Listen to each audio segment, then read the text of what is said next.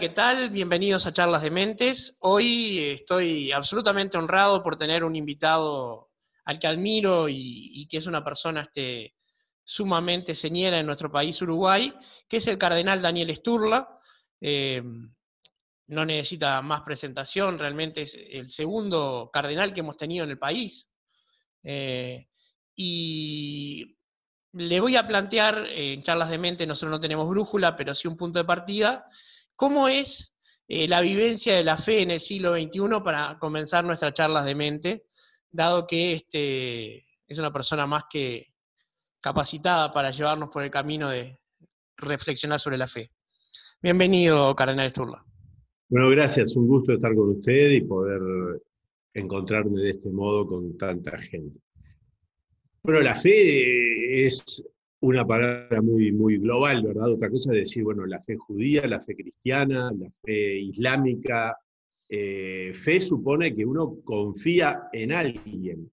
A mí me llama la atención cuando a nivel de economía se dice que lo que vende un banco es confianza y lo que de algún modo hace a las relaciones humanas, pero también a las cuestiones que mueven toda la economía de un país y del mundo es la confianza.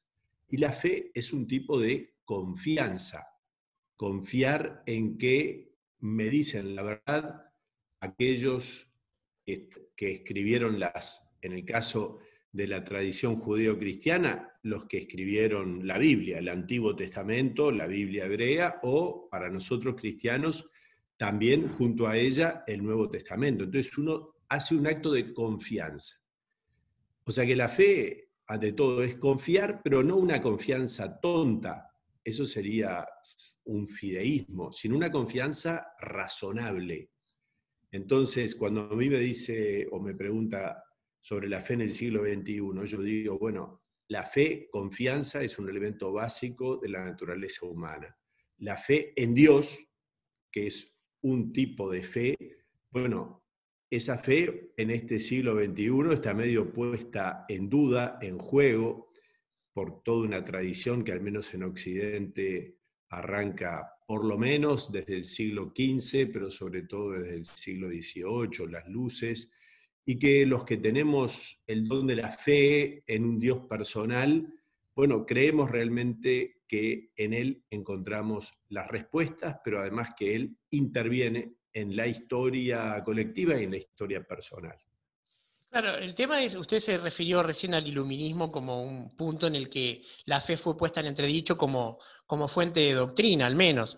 Pero hoy en día eh, el relativismo está atacando incluso la ciencia, está siendo atacado todo, este, casi cualquier estructura. Hoy en día yo hace muchos años escuché por radio a, un este, obispo uruguayo este, que dijo algo que me, marcó muchísimo. Dijo que cuando dejamos de creer en Dios, lejos de no creer en nada, pasamos a creer en cualquier cosa. Sí, un, un inglés, Chesterton, un hombre muy inteligente, que él pasó por distintas etapas hasta que se hizo católico, pasó también por una etapa medio agnóstica y guiándose hasta por adivinos. Y él realmente dice esa frase, y yo la creo también, cuando no se tiene fe en Dios, se pasa a creer en cualquier cosa. A veces uno ve lo que sucede, por ejemplo, en un partido de fútbol eh, yo me acuerdo cuando se inauguró el estadio de Peñarol, yo estaba invitado, no pude ni llegar al estadio. Y yo veía a la gente yendo hacia el estadio y había como un fervor casi religioso. Es decir, la fe en Dios es sustituida por muchas cosas. Y entonces ahí viene qué es lo más racional, si creer en Dios o aferrarme a cosas vacuas. Bueno, eh, mi formación es científica y filosófica y eh, he tratado de aproximarme al tema desde el respeto de alguien que en definitiva cree. Yo me considero una persona creyente. Y hay dos personas que han hablado de la racionalidad de creer en Dios, una en el inicio de todas estas discusiones, que es Tomás de Aquino, y en este mismo siglo Alvin Plantinga, que plantean cada uno por su método que la, creencia, lejos de el ateísmo dogmático, tiene un viso de racionalidad y se puede justificar, incluso lógicamente. O sea, eh, Exacto. Bueno, yo creo que el gran encuentro entre la fe cristiana y la filosofía griega, que se da ya con los padres de la iglesia a partir del siglo II, que tiene después en Agustín, y bueno, mucho más todavía en Santo Tomás, Agustín siglo V, Santo Tomás siglo XIII, XIV. Bueno, ahí tenemos cómo eh, ellos logran unir la fe y la razón. Y si uno piensa más sencillamente, que cuando no tengo fe en un Dios creador y por lo tanto en una razón creadora, en un Dios que crea desde su racionalidad y su amor, ¿de dónde venimos? ¿De la suerte, del azar? ¿Es todo fruto de cuestiones totalmente irracionales como es la suerte y el azar? Entonces ya de punto de partida parecería más racional creer que en este universo maravilloso hay una mente creadora que creer que todo es fruto del azar. Bueno, eh, al menos este, poniéndome un poquito en este, no en abogado del diablo porque no tengo el nivel como para hacerlo, pero este, sí, digamos, cuestionando eso, la hipótesis de eh, la creación por azar también es una petición de principio, porque siempre hay, bueno, y antes que hubo. Este, o sea, un primer motor, de alguna manera, es una hipótesis que cierra el tema. Exacto, bueno, y ahí está como los griegos, 500 años antes de Cristo, antes aún de Sócrates y Aristóteles, llegaron a concebir que tenía que haber ese motor inmóvil, ese principio sin principio, ese que está en el origen de todo. Es decir, llegaron a concebir la idea de Dios. Después eso se encuentra con la fe histórica del pueblo judío y ahí es que entonces se da Occidente. Es decir, se da esta realidad del encuentro del pensamiento griego con la tradición judeo-cristiana que da origen a Occidente y a toda la racionalidad de Occidente y ahí también a la libertad, a la democracia y a muchas de las cosas que son fruto de esta civilización Eh, ah, disculpe, pues se, detuvo un instante la, transmisión. Sí, mm. eh, evidentemente eh, estamos este, inmersos en, el mundo occidental, que también en este momento está siendo desafiado, en particular por este. Yo le, hablaba recién del, relativismo, ¿verdad? O sea, el relativismo tanto epistémico como el relativismo de la fe. O sea, el creer en todo, que todas las ideas valen lo mismo, todo todo este, está igualmente fundamentado solamente porque alguien lo dice. Pero de alguna manera el propio concepto de, Occidente está... Sí, perdón. No nos estamos escuchando bien. Ah, me pareció, sí. A ver ahora. Yo estoy este, conectado a mi internet. Ahora sí. Tuvimos un pequeño percance de, de comunicación este, eh, online, le, planteaba, Cardenal, si eh, no le parece que en este momento Occidente está siendo puesto en entredicho desde muchos ángulos, ¿verdad? El materialismo, eh, el, crecimiento de ciertos fundamentalismos, digamos, opuestos a, nuestra, a nuestra forma de pensar, ¿verdad? a nuestra forma de pensar, quiero decir, a nuestra matriz ideológica, no, no, no a nuestra ideología, ¿verdad? Pienso, por ejemplo, en el islamismo radical, que no, no es no es el Islam como religión, sino una doctrina política. Este, y de, alguna manera, eh, Uruguay en especial, que es un país este, hijo de España y de Europa, eh, como que ve pasar ciertas, ciertas este, formas de, comunicación y nos resultan extrañas, pero después impactan también. O sea, ¿cómo, cómo lo ve usted en ese sentido? Bueno, yo creo que hay una realidad que es la que me parece a mí golpea más.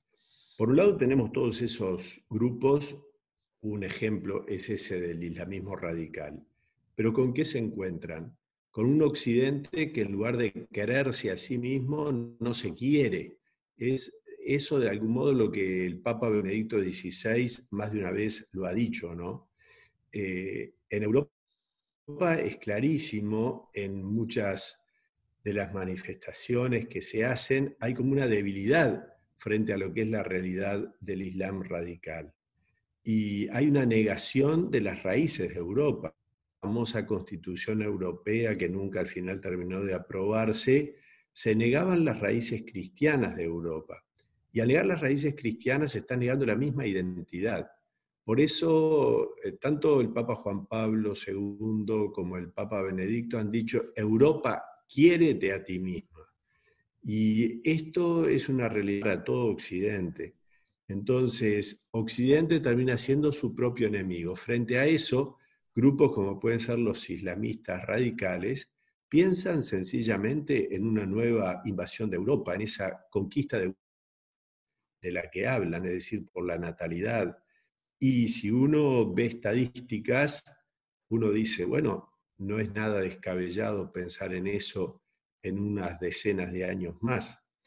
Frente a eso entonces está cómo recuperamos, cómo vivimos aquellos valores que han hecho de Occidente lo que ha sido, más allá de todos los errores que también se han cometido, por supuesto, innumerables. Pero ahí uno se encuentra con las raíces nuevamente de la racionalidad griega, del derecho romano y de la espiritualidad judeo-cristiana. Sí, eh, usted toca un punto que es fundamental en, la academia americana, que para mí es parte del problema de, ese auto-odio que se tiene Occidente, se habla, entre otras cosas, de la culpa blanca. O sea, todo lo que es mayoritario, eh, caucásico, cristiano, masculino y de cierta edad, es malo por naturaleza y, debe ser puesto en función de, bueno, este, criterios identitarios. Y yo lo encuentro peligroso, me encuentro debilitante y, sobre todo destructor de la autoestima, ¿no? Ahí supongo que sí, que la fe en, una creencia debe darle a la gente un confort mucho más grande. Bueno, sin duda, porque ahí uno piensa, ¿qué es lo que me da la fe?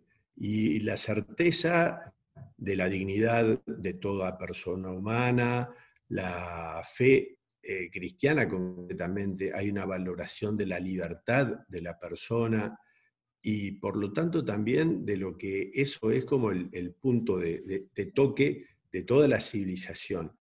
Y frente a ello, el, el desprecio que se hace de lo cristiano, de lo racional, de lo democrático, cuando se relativiza todo, es decir, cuando se lleva al extremo que lleva los derechos humanos sin una filosofía de base, sin una, mm, digamos, sin principios comunes, bueno, eso lleva a cualquier cosa, ¿no? Es los derechos exorbitados, fuera de órbita.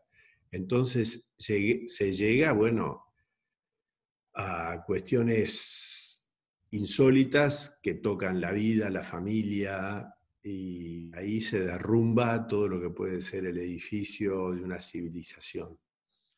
Sí, este, por, lo pronto la, occidental está puesta en entredicho de esa manera.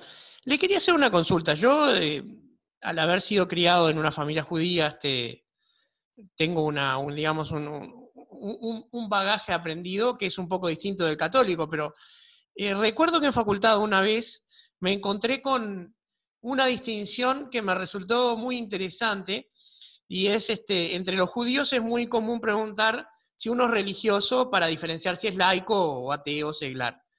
Y le pregunté a un compañero de facultad de química si era religioso y no entendió la pregunta.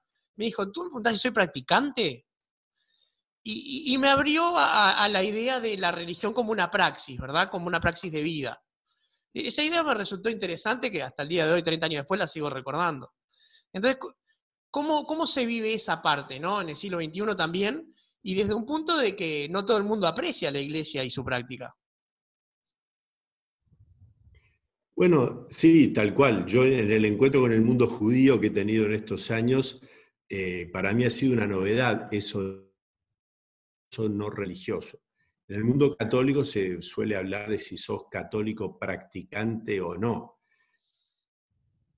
practicante muchas veces va unido solamente a la participación en la liturgia del domingo, la misa de cada domingo. Y en ese sentido, obviamente, el número de participantes en las misas dominicales, a menos acá en el Uruguay, es del 2% de la población total, digamos, del número de católicos estaría en el 8% de aquellos que se dicen católicos. De todas formas, sabemos que la práctica de la fe va más allá de la práctica litúrgica, digamos, ¿no? Es que me identifico como cristiano.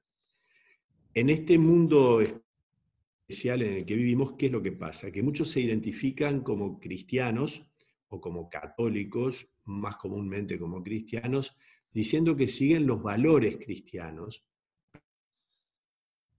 propiamente, o tienen una fe vivida de un modo muy liviano, digamos, muy superficial.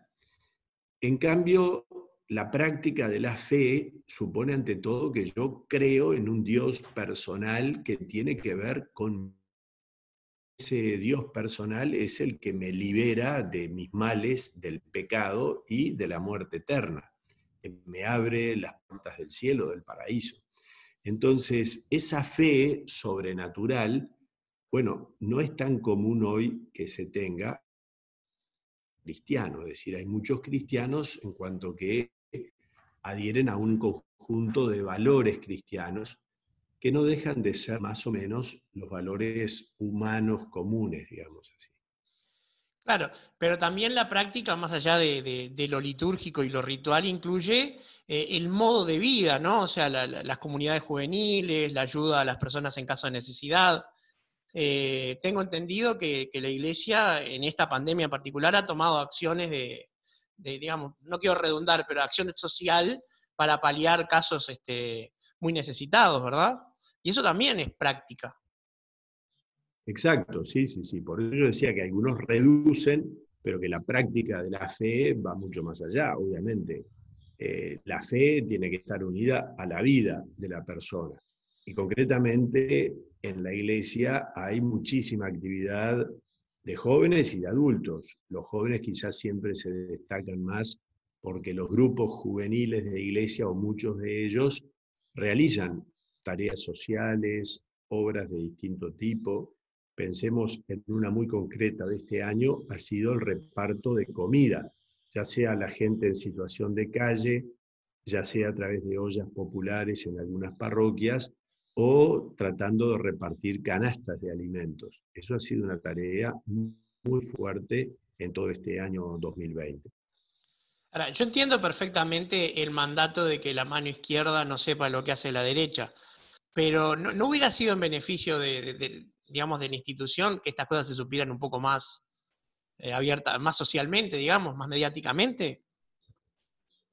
Bueno, hubo alguna salida mediática y de hecho nosotros estamos apostando fuertemente aquí en la Arquidiócesis de Montevideo al equipo de comunicación social para tratar de dar a conocer lo que se hace porque es cierto eso de que tu mano derecha no sepa lo que hace tu mano izquierda, pero también Jesús dice, ustedes son la luz del mundo y la luz no debe estar escondida, sino puesta arriba del armario para que todos sean iluminados. Entonces yo creo que sí, que hace falta dar a conocer más las cosas que se hacen. Pero bueno, eso también es parte de qué es lo que resuena, ¿verdad? Muchas veces resuena mucho más lo que se dice tantas veces, el árbol que cae, el bosque que crece. Entonces, una noticia mala de la iglesia resuena mucho más que la cantidad de cosas buenas y positivas que día a día la iglesia hace a través de su gente, pero también a través de muchísimas instituciones aquí en este país. Sí, este, yo hablaba con, con su secretaria, María José Pastorino, antes de, de la charla y me, había puesto en antecedentes de, muchas iniciativas, tratando, por ejemplo, este, ayudando a gente con adicciones o, mujeres en situación, este, digamos, de, precariedad en distintos lugares, pero no solo en Montevideo, en el país, porque también los montevideanos tenemos ese preconcepto de que la vida se termina en la perimetral, ¿no? Sí, sí, sin duda. Eh, yo ahora estuve en una reunión donde estaba el lo que llamaba el provincial de los salesianos en el Uruguay. Los salesianos es una de las instituciones de la Iglesia Católica que tiene más obras acá. Es la suya, ¿verdad? Sí, sí, sí, sí, yo soy salesiano. Y hablamos, por ejemplo, de la institución Paiva Irizarri en Sarandí de G, una institución que ya cumplió 50 años y donde hay chicos del medio del campo, hijos de peones, de capataces de estancia, que allí pueden ir, estar durante toda la semana, van a estudiar, hacer liceo a Sarandí de G o, o bachillerato, después pueden hacer escuela agraria. Y en ese campo de los salesianos al mismo tiempo tiene alguna instrucción en tareas agrícolas. Entonces, bueno, son tareas del interior medio desconocidas. También eh, pensemos en actividades como, por ejemplo, la casa que las misioneras de la caridad, la Madre Teresa de Calcuta, en el Uruguay tienen tres casas y una en Florida es para enfermos de SIDA. La tienen hace, no sé, como 40 años, ¿no? O sea, allí ellas, con una tarea muy silenciosa, se dedican a enfermos de SIDA y no solo ahora que la enfermedad es más conocida y que sabemos también de, su realidad y hay más posibilidades de curación, sino también cuando la realidad era muy, muy dura, muy acuciante, muy discriminatoria, digamos así. Entonces, hay muchas obras en en el interior que la Iglesia lleva y que manifiestan también esa práctica de la vida cristiana. Y este, y claro, a mí me, me, sigue, claro, no, es que me sorprenda que las malas noticias tengan más impacto que las buenas, esa es la tónica de nuestra época. O sea, todo lo que escandaliza, todo lo que es malo, todo lo que eh, vende clics y, efectos siempre va a tener mayor repercusión. Pero eh, este tipo de, datos, por ejemplo, que, la Madre Teresa Calcuta tenga, o sea, su organización esté en Uruguay, yo me estoy enterando. Bueno, será mi ignorancia la que tengo que hacer cargo, pero me estoy enterando por usted en este momento. Este, y, bueno, y, es verdad, si bien hoy en día los, enfermos este, VIH positivos, o enfermos o no, no están tan estigmatizados como antes, requieren eh, muchas veces ayuda porque eh, requieren de medicamentos o de contención que, no, siempre tiene una familia para dársela. Y es, un tema, este, eh, la, atención de los enfermos, la visita de los enfermos es muy, muy cara, bueno, al Antiguo Testamento también, ¿no? Sin duda. Piense que en el barrio Borro, ahí hay una de las comunidades de Madre Teresa, tienen un hogar de ancianos, ahí son mujeres, son ancianas, y además ellas recorren todo el barrio y tienen la gente un respeto hacia ellas impresionante, porque ellas recorren, dan catequesis a los niños, todo el mundo sabe que ahí las mujeres que están allí son mujeres bien pobres, ancianas, incluso algunas que han sido recogidas de la calle en situación deplorable, y allí ellas las han devuelto su dignidad humana, ¿no? Desde que tienen un lugar limpio, cuidadas, con comida siempre. Es decir, es impresionante lo que estas mujeres hacen, siempre con una sonrisa, ¿no? Bueno, eso es una de las demostraciones de lo que es una vida cristiana. Y uno piensa que ahí cerquita de la Madre Teresa en el Borro está una obra de los focolares, que es una especie de, talleres. Cerca está la Escuela de Oficios Don Bosco en el Marconi, cerca está la Escuela Bané, está también el Liceo Jubilar, es decir, un conjunto de obras en uno de los barrios que siempre se consideran más difíciles de nuestra ciudad y que sin embargo allí hay un conjunto de obras de la iglesia como ninguna otra zona de Montevideo tan juntas. A veces uno piensa en instituciones católicas y piensa en las grandes instituciones, eh, los grandes colegios, y sin embargo en los barrios más pobres es donde se encuentran más instituciones. Bueno, el Instituto Jubilar es este es ejemplo y, y paradigma de, cómo se puede cambiar una realidad este, eh, de forma importante y, con resultados medibles, ¿no? O sea, porque ha logrado llevar esta educación académica a niños y adolescentes que no lo hubieran podido recibir. Tal cual, y una de las cosas buenísimas para mí del jubilar es cómo crea círculos virtuosos, porque una de las experiencias más lindas que he vivido allí es cómo eh, se creó un liceo para adultos. Entonces ahí son los chicos los que llevan a sus padres a hacer el liceo. Es decir, a partir de la experiencia de los chiquilines, los chiquilines convencen a sus padres que hagan el ciclo básico y van sus padres y a veces son los hijos los que les ayudan a hacer las tareas a sus padres. Bueno, eso es un círculo virtuoso de cómo salir adelante de situaciones problemáticas y es una de las realidades más hermosas. Y, esto multiplica, multiplica el bien. Sí, en, mi familia tenemos una persona muy comprometida con el, con el jubilar y nos cuenta este, este tipo de, situaciones y realmente es emocionante porque más allá de proselitismo, ¿no? que, que la gente, que haya alguien haciendo eso por alguien, este, es, fabuloso. Usted nombró dos veces ya un concepto que para mí es nuclear, que es la dignidad humana. Yo creo que ese es el, el punto alrededor del cual habría que construir todas las sociedades, ¿no?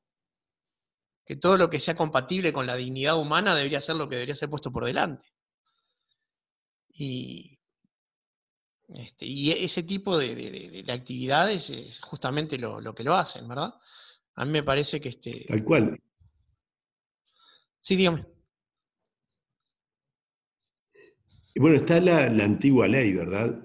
Eh, no hagas a los demás lo que no te gusta que te hagan a ti mismo, Jesús la dice en positivo, haz al otro lo que querrías que te hicieran a ti mismo. Es decir, y en, ese, en eso está de fondo que, que yo reconozco en el otro a un hermano que tiene mi misma dignidad por el hecho de ser un ser humano.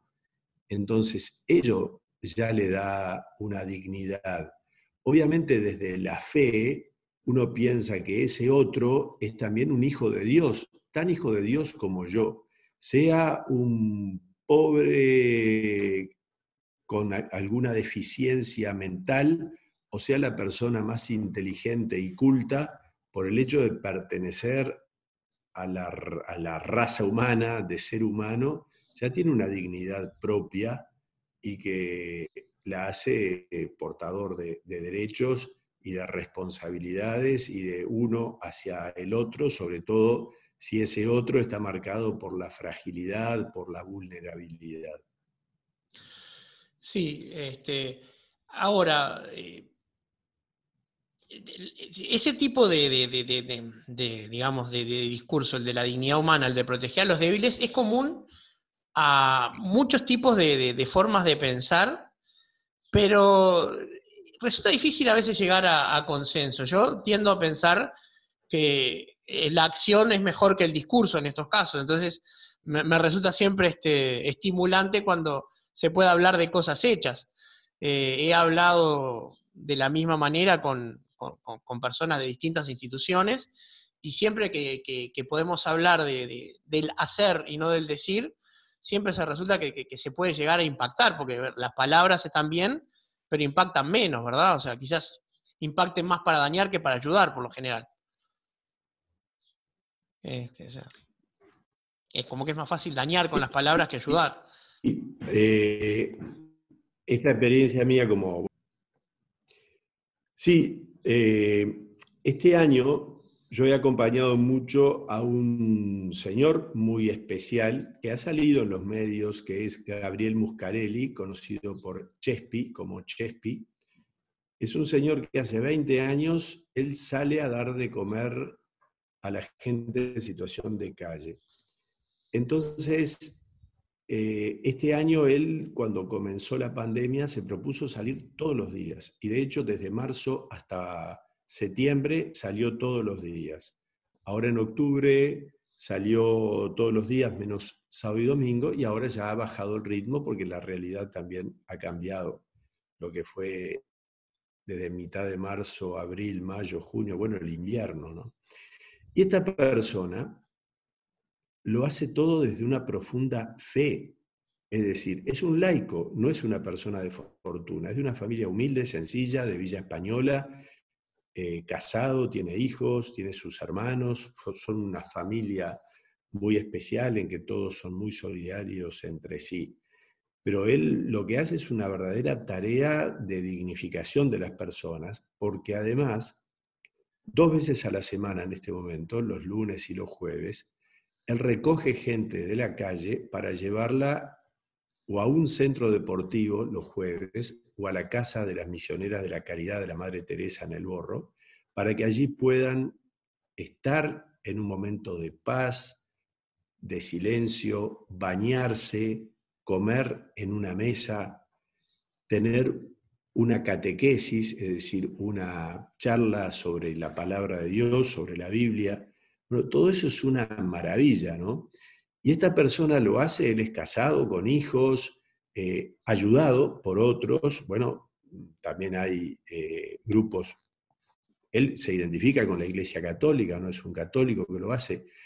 Y es una tarea realmente fascinante y donde uno ve cómo la persona que está en la situación de calle disfruta de ese tiempo especial donde es tratado con toda dignidad y vislumbra una realidad distinta y bueno, y algunos dan pasos adelante, pero sin duda es muy difícil y muchos, bueno, quedan en esa situación de esperar el próximo lunes o el próximo jueves para poder tener ese espacio de dignificación humana y de encuentro en la fe.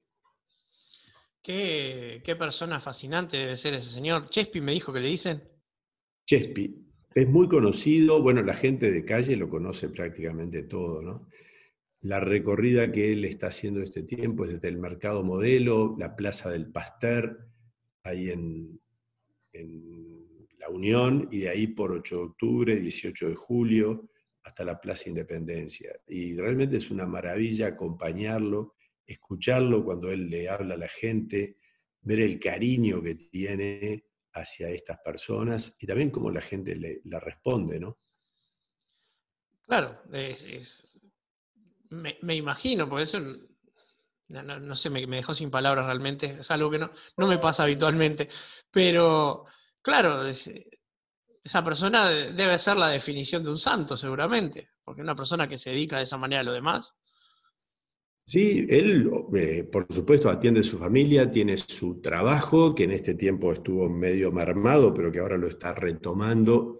Y, bien, y sí, son esas personas increíbles que, bueno, que existen, ¿no? Que uno las conoce y que uno dice cuánto bien hacen.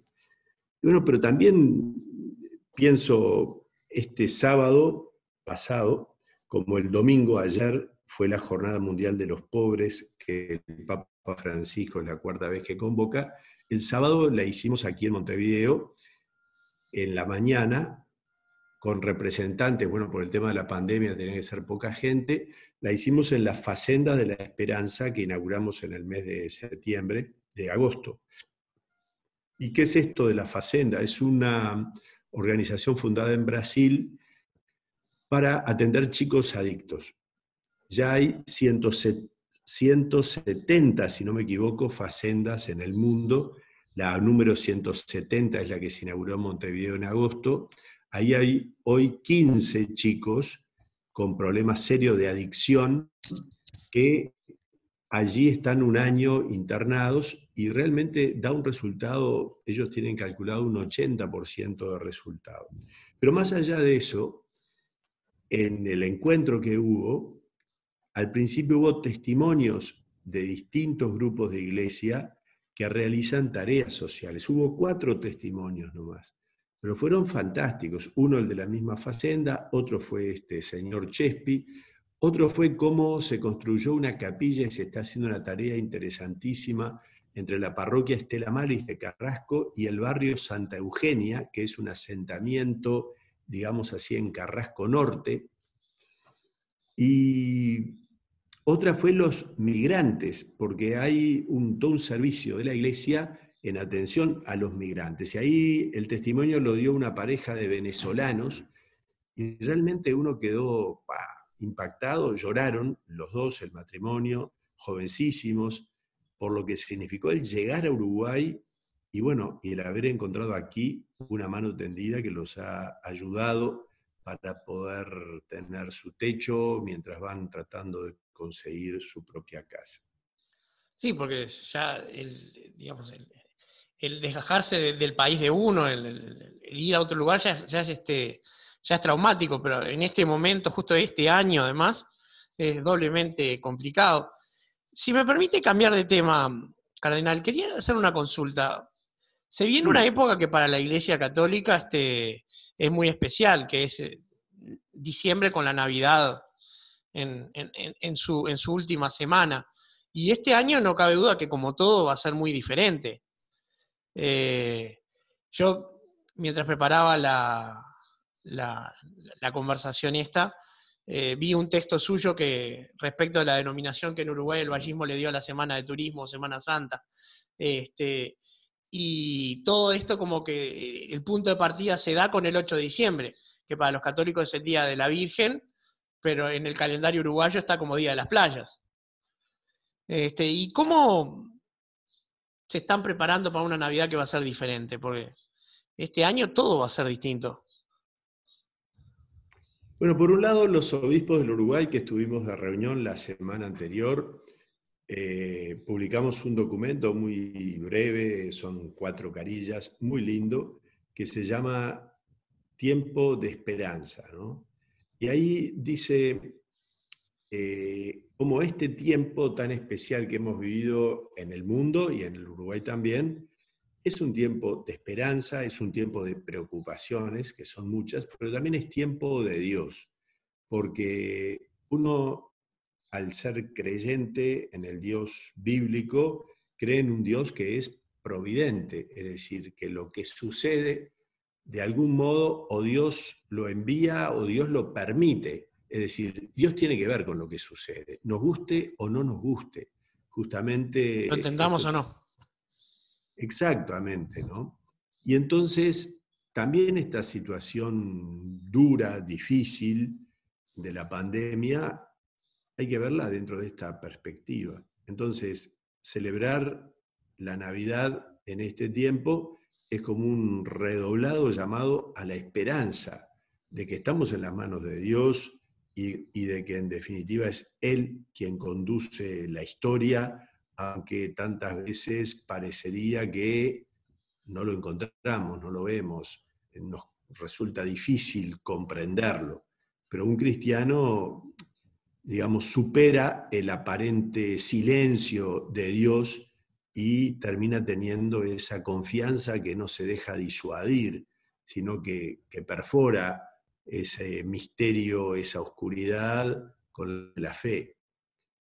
Bueno, pienso que también para el mundo judío, el judío creyente después de Auschwitz, la humanidad creyente después del holocausto, es una humanidad que, está probada por decir cómo podemos seguir confiando en Dios después de, este, de esta tragedia y sin embargo, bueno, ahí está la fe que supera con la luz de, la misma fe, supera el horror y, es capaz de, llenar de esperanza. Bueno, yo creo que también en este tiempo y en esta Navidad se trata de superar todo este mal entreverado en el que estamos, con la esperanza de que estamos en la mano de Dios y de que la luz vence a las tinieblas es este, una, una, este, una, frase bastante antigua esa, lux vincit tenebras, tenebris.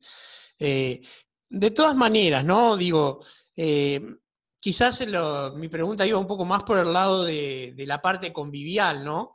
De cómo eh, celebrarla en la parte en que generalmente se reunían las familias o las liturgias, la, imposibilidad de, reunirnos en mucha cantidad porque es innegable que esa es una noche especial para laicos y creyentes, o sea, no. Sí, yo creo que ahí, bueno, a nivel de la liturgia, nosotros lo que estamos promoviendo y lo que vamos a promover en estos días es que las parroquias se preparen para hacer lo más posible las celebraciones al aire libre. Eh, como sabemos, lo han dicho los científicos, el ministro Salinas también lo ha subrayado, es muy diferente la posibilidad de contagio en un ámbito cerrado que en un ámbito al aire libre, obviamente manteniendo el distanciamiento y el tapabocas. Entonces, promover celebraciones al aire libre. Ojalá la noche de Nochebuena y el día de Navidad nos lo permitan. Y por otro lado, a nivel de familias, bueno, habrá que disminuir los encuentros multitudinarios y habrá que usar mucho el Zoom. Pienso que esto ha sido una maravilla de la tecnología que nos permite estar cerca aunque estemos lejos. Pienso también en tantas familias, también en, yo tengo tres sobrinos en este momento viviendo en el exterior. Entonces, un momento de encuentro con aquellos que están fuera y un momento de encuentro también para los que estando aquí no nos podemos encontrar. Bueno, eso facilitado. Obviamente cuando se tiene fe, además en la oración uno se une unos a otros desde la espiritualidad, desde la oración, desde el corazón de Dios. Eso también es un motivo de júbilo y de esperanza. Eh, hubo una iniciativa suya que, se renueva con los años que a mí siempre me, resultó este, simpática, por decirlo de alguna manera, que son las balconeras de la Navidad con Jesús. Es es como una forma de visibilizar eh, sí, está todo bien con las compras, pero el origen es otro. Porque creo que la, comercialización de las festividades de fin de año ha sido un tema que ha desplazado muchas cosas también, en particular eh, la espiritualidad. Tal cual, es celebrar el nacimiento de Jesús sin Jesús, a lo que ha llevado el consumismo desenfrenado que se ha unido a las fiestas, ¿verdad? Y entonces ese es el intento, ¿no? Eh, volver a poner al, al, del cumpleaños en el centro, ¿no? Es decir, volver a que la Navidad sea Navidad con Jesús y no Navidad solo compras, Navidad solo reunión, Navidad solo fiesta, Navidad cierto exceso eh, incluso negativo. Entonces, bueno, Navidad es Navidad con Jesús. E incluso para los no creyentes, a mí ha habido gente no católica, no cristiana, que me ha felicitado por el hecho de darle esa impronta espiritual a la fiesta, que es la impronta verdadera, auténtica, la del origen de la fiesta. Creo que a todos, en definitiva, nos hace bien el que la fiesta de Navidad no sea solo consumo y Papá Noel, sino que sea encuentro de familia, presencia de Jesús, amor de Dios, descubrir la maravilla. Nosotros creemos que Jesús es el Hijo de Dios hecho hombre, como Dios al nacer eligió nacer de un modo pobre, austero. Es un mensaje brutal para la humanidad y creo que la Navidad lo da así patentemente. Y también es una época de esperanza, ¿no? Un ciclo que, de alguna manera, Lux Vinci Tenebris también es este, cuando en el norte el, sol empieza a crecer. Y, si de alguna manera empecemos a, acorralar e, estos tiempos que, nos tocaron, bueno, algunas baldosas negras, ¿no? Sí, eh, si bien hay discusiones sobre el punto, pero el 25 de diciembre era la fiesta del Sol Invictus romano, ¿no? el sol que comienza a crecer después del solsticio. Y entonces, eh, ese sol que nace de lo alto, para los cristianos es Jesucristo, y entonces el haber puesto la fiesta en ese día es justamente, bueno, esta es la verdadera luz que vence a las tinieblas. Y eso es un signo de esperanza que, sin duda la Navidad trae. Por eso es feliz Navidad para el que está enfermo, para el que está preso, para el que está solo, saber que hay un amor que todo lo trasciende y que llega a todos y ese amor es personalizado, no es un amor al montón, es un Dios que te ama a ti personalmente. Sí, es, nuevamente poniéndome en, un lugar que no es el mío, digamos, eh, la posición atea justamente no puede compatibilizarse con esa idea de, un ser que a la humanidad la ama a nivel individual. Este, de, alguna manera, los argumentos que se hacen son justamente eh, pensando en un Dios antropomórfico que un ser humano no podría hacerlo nunca. Eh, pero es este, un error de asignación, es atribuirle a una entidad divina los, defectos de un humano. Eh, bueno, y ahí está el, amor infinito, ¿no? El sentido de la infinitud, de la eternidad también, ¿no? Entonces ahí como ese amor es personalizado, es el, Dios de la fe judeo-cristiana, ¿no? Porque es el, Dios personal con el que yo me, me, comunico, sí como pueblo, el pueblo de Israel, el nuevo pueblo, la iglesia, pero también personal. Él y yo, yo y él también. Tenemos una relación personal. Y eso es parte esencial de la fe.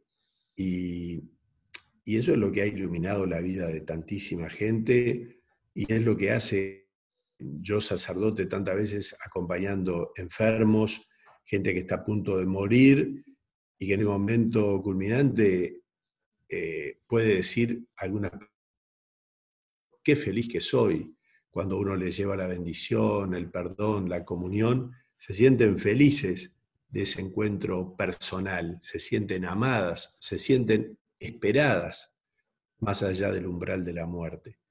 y eso es...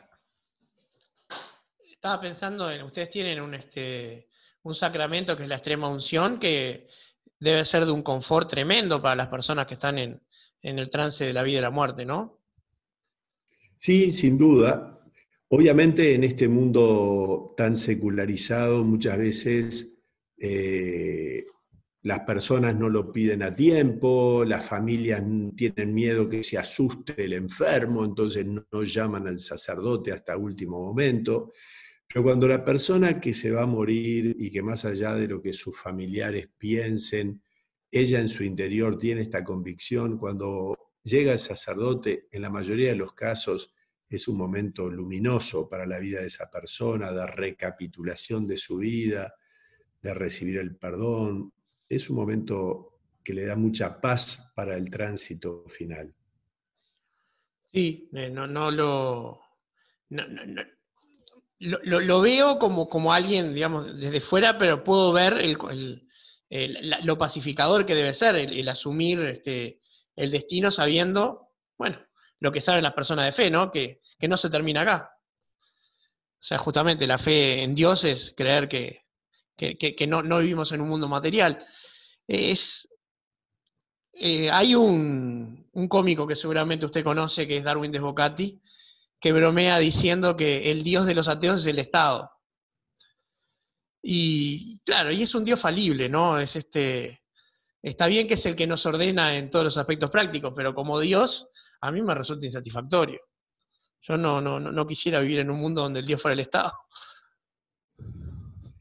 Sí, tal cual. Eh, está interesante. A Devocati lo he escuchado muy pocas veces, pero alguna vez que me han pasado algún audio de él, me resulta muy interesante en su, así, en su cuestión muy chocante. Pero, pero bueno, es, yo creo que sí, para muchos, y más en un país que, ha tenido un Estado muy paternalista como el nuestro y que tenemos una tradición estatista, eh, es posible que para muchos sí, se confunda Dios y el Estado, ¿no? Me acuerdo de unas películas sobre la Rusia soviética donde a los niños se les encerraba, en la época de la guerra, a los niños se les enseñaba a rezar a Stalin. O sea, se le pedía a Stalin el pan y bueno, y ahí venían la gente del partido a repartir el pan. Era como una especie de, transformación del Padre Nuestro en el Padrecito Stalin, ¿no? que también, bueno, tiene que ver con esa autocracia que Rusia había vivido anteriormente con los zares y que después la trasladaron a, los líderes del partido. Y un José de una naturaleza bastante diferente, ¿no? Este, sí, el culto de la personalidad es, eh, inevitable en, las tiranías. O sea, de alguna manera todo tirano termina queriendo ser Dios o queriendo ser el Dios de su propia religión. Eh, yo, usted recién hablaba de películas, yo recordaba una que vi cuando era chico, que era Don Camilo, que era una película en Italia, en un pueblito, donde el alcalde comunista y el cura del barrio, del pueblo, eran las dos figuras importantes y tenían discusiones y también eran amigos y arreglaban las cosas. O sea, eh, y después de última se veía que, que los que los separaba era menos que lo que los unía. Sí, tal cual. También ahí entra el espíritu italiano, ¿verdad? Que es fantástico. A mí le tengo mucha simpatía, además de que tengo sangre italiana, por lo que significa que al final, por supuesto, hay también de las otras situaciones, pero como que hay como al final una, una visión positiva de la vida. Yo creo dada también hasta por la geografía italiana, por el sol, por esa belleza de ese país. Entonces, más allá de que uno sea comunista y otro sea cura, los dos en el fondo tienen un sentido esperanzador de la vida, ¿no? Sí, es que justamente la italianidad, por decirlo de alguna manera, es lo que, lo que los unía más que nada, ¿no? Este, no quiero abusar de, su tiempo, Cardenal. Este, realmente estoy disfrutando muchísimo la, conversación, pero sé que es una persona ocupada. Eh, quería preguntarle si, se anima, digamos, a dejar un mensaje este, para los que nos están viendo en este momento, eh, para terminar la, conversación y agradecerle infinitamente esta, esta oportunidad de aprender. No, le agradezco mucho, primero que nada, a usted el haberme convocado para esta entrevista. Y después el mensaje que yo daría para todos es justamente el mensaje de esperanza, ¿verdad? Nosotros muchas veces vivimos en medio de situaciones que parece que, que nos rodean las oscuridades, que andamos en un, en un mar tempestuoso con olas gigantes. Los salmos lo dicen y lo describen maravillosamente con imágenes muy bonitas. Eh, si un ejército acampa contra mí, dice un salmo, mi corazón no tiembla si me declaran la guerra, me siento tranquilo.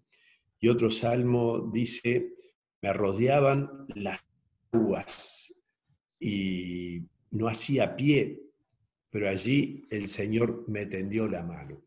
Es decir, lo que en este tiempo difícil, sin duda, que estamos viviendo en el Uruguay y en el mundo, una vez tiende a quedarse con la dificultad, la oscuridad, y cuesta ver el horizonte, la luz.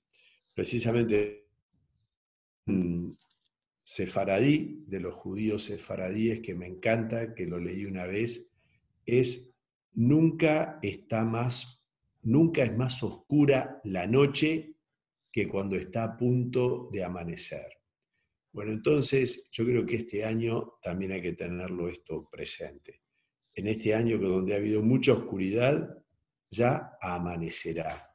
Tengamos esta confianza que después de toda noche viene el día. También llegará para nosotros, en lo personal, en lo nacional y en la historia del mundo.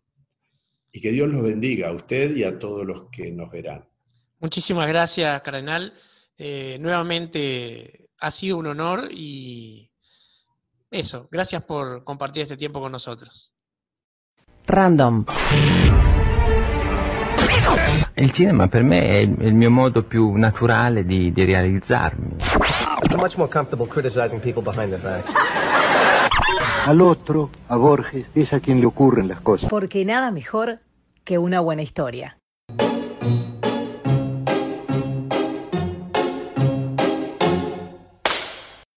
Historias random por Bernardo Borkenstein.